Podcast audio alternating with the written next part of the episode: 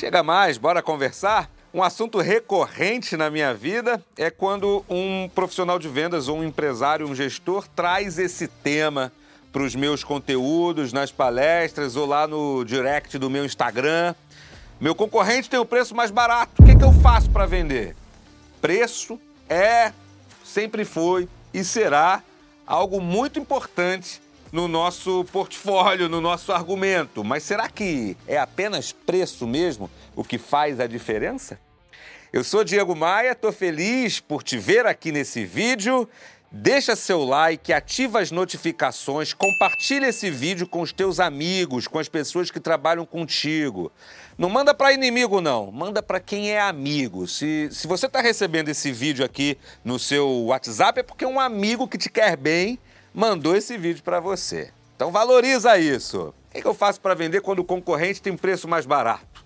Primeiro lugar, primeira ideia, primeira coisa que você precisa ter em mente é: se preço fosse condição de sobrevivência, é muito provável que você não estaria na empresa que você está hoje, porque a empresa que você trabalha hoje, a empresa que você representa hoje, não teria chegado até aqui. Preço é importante, mas não é tudo nunca foi tudo e não será tudo. Se perguntar para qualquer pessoa, para qualquer ser humano, claro que preço sempre vai ser um componente decisivo, um componente prioritário. Mas será que é só preço mesmo? O que eu tenho que fazer quando o concorrente trabalha com preço mais baixo que o meu para produto similar, para serviço parecido? Primeira coisa, eu tenho que proporcionar um atendimento de nível excepcional para o meu cliente.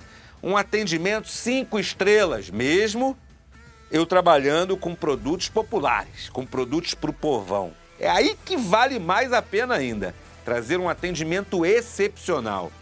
Qual é a tradução para atendimento excepcional? Atender rápido, com simpatia, com escutativa, com bom dia, com boa tarde, com boa noite, com felicidade, com resolução de demanda. E não com aquela ideia assim, ah, isso não é comigo, isso é com outra pessoa, é com outro setor. Atendimento excepcional é o primeiro diferencial que você pode ter, sabe? Atender bem, atender com qualidade. Segundo ponto, você tem que destacar claramente os benefícios e os diferenciais do seu produto se comparado com a concorrência eu proponho sempre que antes de ir para a luta, antes de sair para a batalha, todo mundo que trabalha com vendas tem que ter muito claro num pedaço de papel ou num bloco de notas os reais benefícios e os reais diferenciais que ele dos produtos e serviços que ele está representando. Isso tem que ser estudado, dissecado, sabe? E tem que estar tá na ponta da língua.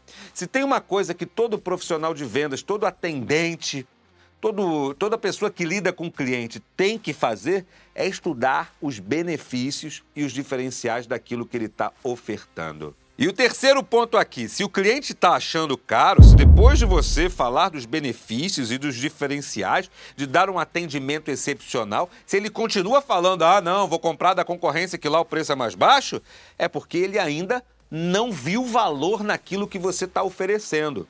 É claro que a questão orçamentária, a questão do dinheiro real, pode estar tá impactando aí. Afinal de contas, ele pode não ter o dinheiro necessário para fazer negócios contigo.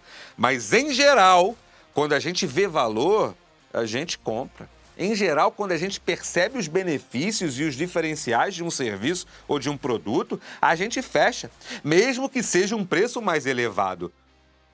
Ou você não faz isso, ou isso não acontece com você.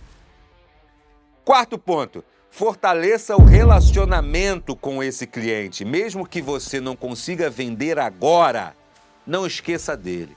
Mesmo que ele não tenha potencial de compra agora, não esqueça desse cliente. Mantenha contato faça follow-up. Convide esse cliente para as atividades que a sua empresa faz. Mantenha-se vivo na mente desse cliente. Adiciona no Instagram, adiciona no LinkedIn, manda o WhatsApp pelo menos uma vez por mês com alguma notícia importante sobre a sua empresa, sobre o seu serviço, sobre o seu produto.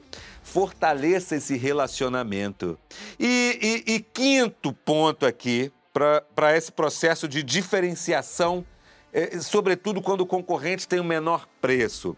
Garanta o resultado, garanta a qualidade do seu, do seu, do seu produto ou do seu serviço, sabe? Garanta isso, garanta que fechar negócios contigo é algo que é de qualidade.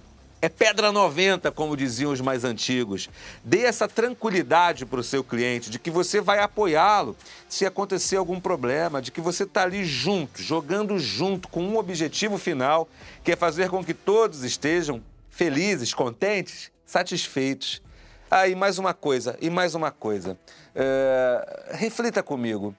O, o, o, o, por que, que seu cliente compra de você e não da concorrência?